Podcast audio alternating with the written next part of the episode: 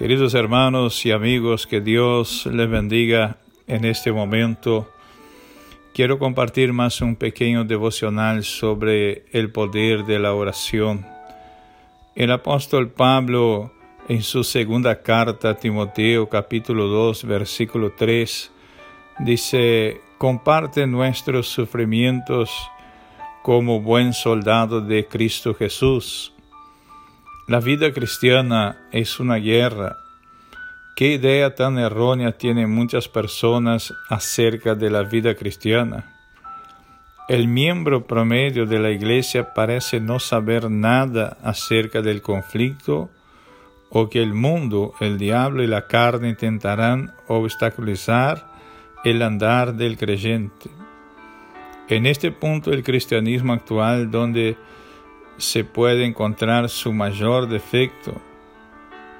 Hay poco o nada del elemento de soldado en ello.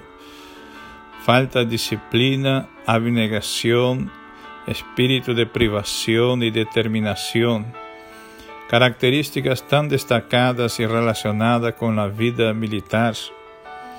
Sin embargo, la vida cristiana es guerra. Necesitamos pelear la batalla y soportar sufrimientos como buenos soldados de Cristo. En tiempos en que mucho se escucha del Evangelio de la felicidad, el Evangelio de la prosperidad, no se habla mucho del Evangelio del sufrimiento. El sufrir por ser un verdadero creyente, el sufrir por ser un verdadero cristiano, por seguir la palabra de Dios, por vivir en santidad, por tratar de vivir una vida que agrada a Dios y no a los hombres. Vivimos en tiempos en que necesitamos recapacitar si queremos agradar a las personas o si queremos agradar a Dios.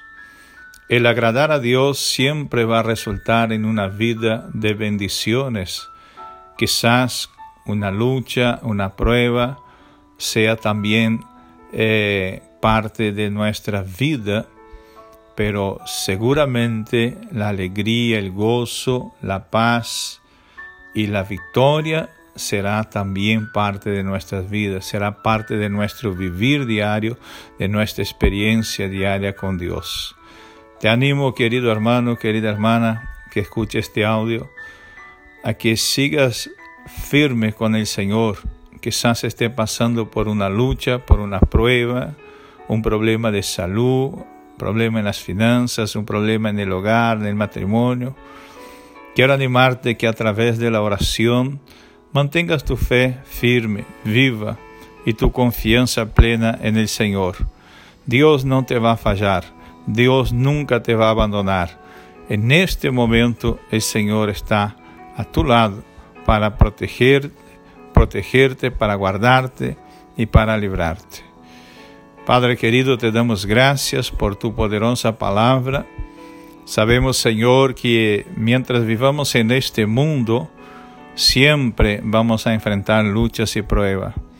Pero también es cierto, Dios, que siempre vamos a experimentar el mover glorioso de tu poder en favor de todos los que creen y confían en ti.